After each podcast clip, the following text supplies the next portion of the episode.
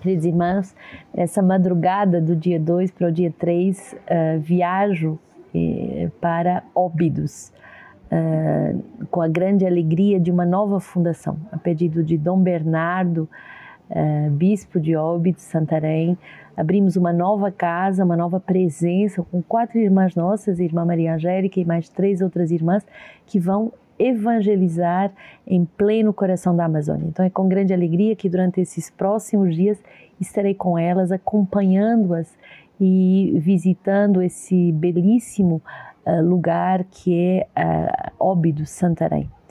Uh, instaurar uma fundação, instituir um lugar onde o verbo vai ser proclamado, onde os retiros vão ser oferecidos, onde também através dos indígenas e no meio deles vamos poder propor os percursos formativos bíblicos, antropológicos, doutrinais, a belíssima liturgia, a doutrina da igreja, o ano sabático, tanto carisma formativo quanto carisma contemplativo e litúrgico eh, da vida espiritual, tudo isso, todos esses tesouros dado aos mais pequenos, dado àqueles que mais precisam e muitas vezes que não têm como vir na nossa casa, por isso é a comunidade que vai nesses lugares uh, tão remotos onde é tão necessária ainda a evangelização.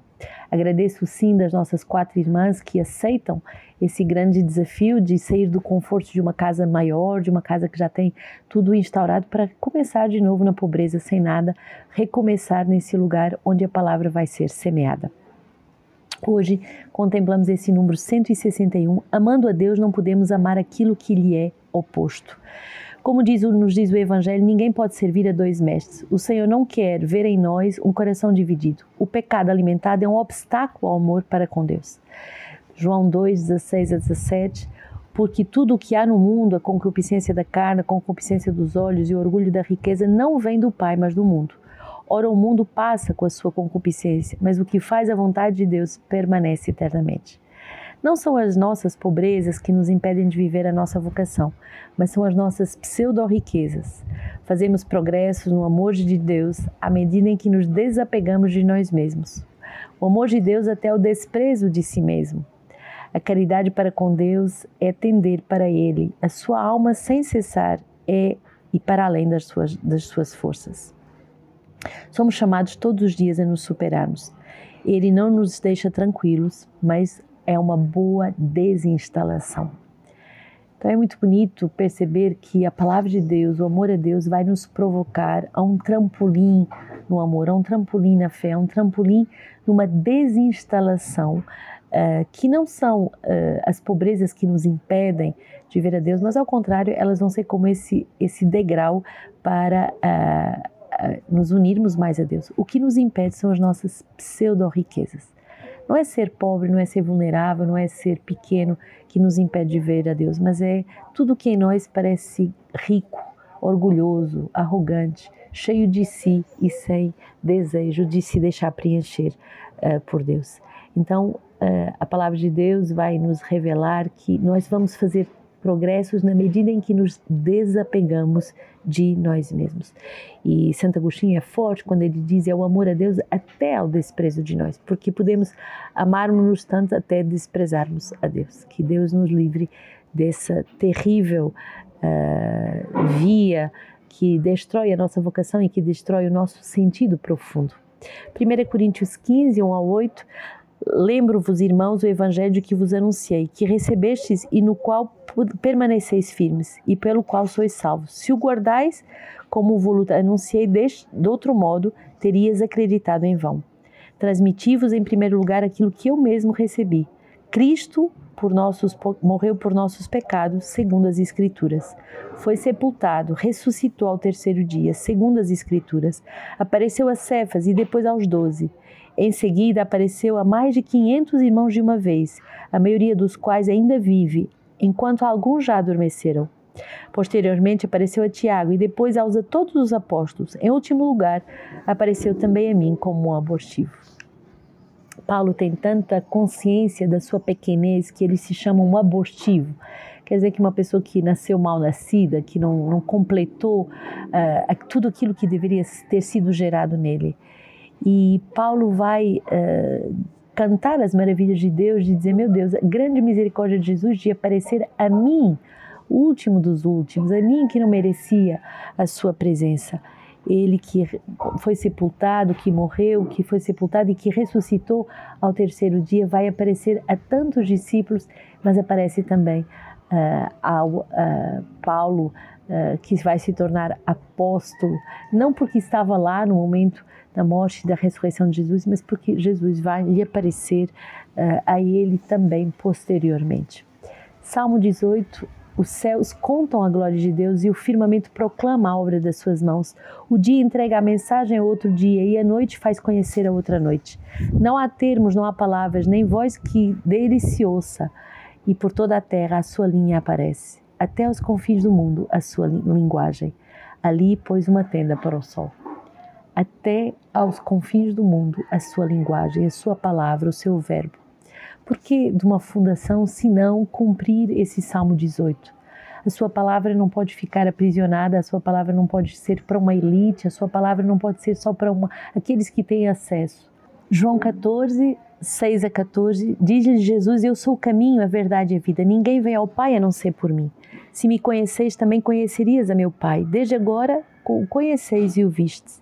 Filipe lhe disse: Senhor, mostra-nos o Pai, e isso nos basta. Jesus lhe disse: há, quanto, há tanto tempo estou convosco e tu não me conheces? Filipe, quem me vê, vê o Pai.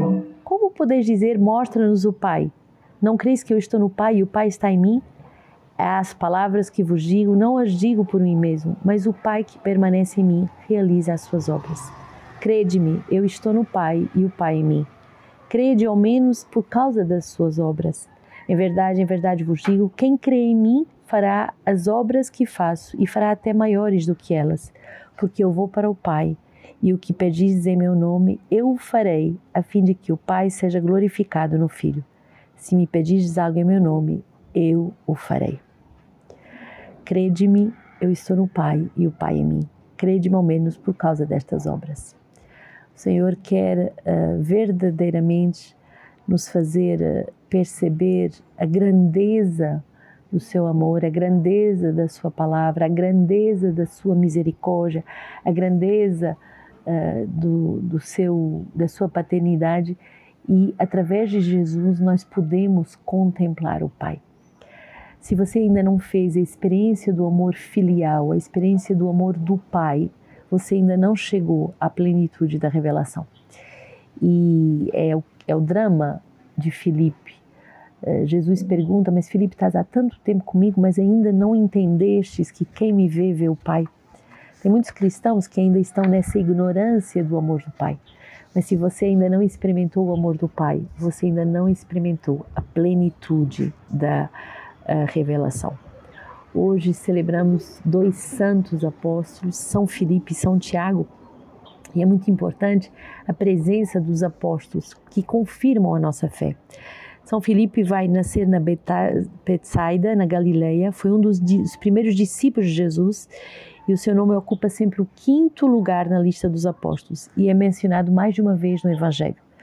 Os poucos elementos fornecidos no Evangelho nos permitem esboçar o perfil espiritual do apóstolo Filipe, homem simples e aberto, primário e sincero, que gozou da intimidade espontânea com Jesus.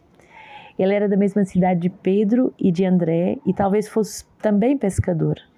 As Sagradas Escrituras nos contam que Filipe, após ter sido chamado diretamente por Jesus, ao encontrar Natanael, lhes comunica a notícia. Achamos aquele a quem Moisés escreveu a lei e que os profetas anunciaram. É Jesus de Nazaré, filho de José.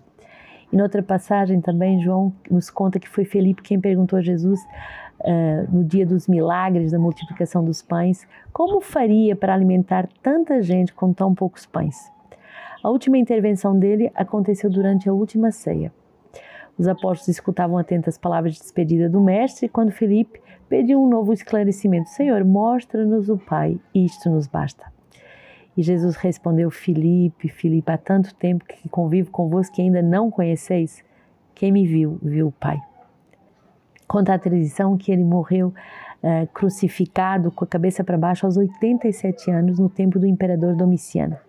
As suas relíquias foram transportadas para Roma e colocadas juntas com as de São Tiago Menor na Igreja dos Santos Apóstolos. Ele seria o motivo pelo qual a Igreja uh, celebra e festeja os dois apóstolos, São Filipe e São Tiago, no mesmo dia. E São Tiago, quem é? Filho de Alfeu, é identificado como um dos irmãos do Senhor. O termo é, é usado para designar um parentesco de primos e ele vai governar a igreja de Jerusalém. Foi sendo chamado o menor para não ser confundido com Tiago, o maior, que era o irmão de São João.